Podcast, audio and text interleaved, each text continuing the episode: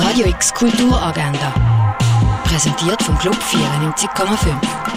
Es ist Montag, der 30. Mai und das kannst du heute unternehmen. In der britischen Komödie The Duke bricht der Campton Bunton in die National Gallery ein und stiehlt das Gemälde vom Herzog Wellington. Der Film basiert auf einer wahren Geschichte von einem der spektakulärsten Diebstähle von allen Zeiten und läuft am Viertel vor zwei, am Viertel ab sechs und am Viertel vor neun im Kultkino. In der Montagsküche hast du die Möglichkeit, bei einer Nacht mit KünstlerInnen und dem Roxy-Team zu reden und neue Leute kennenzulernen.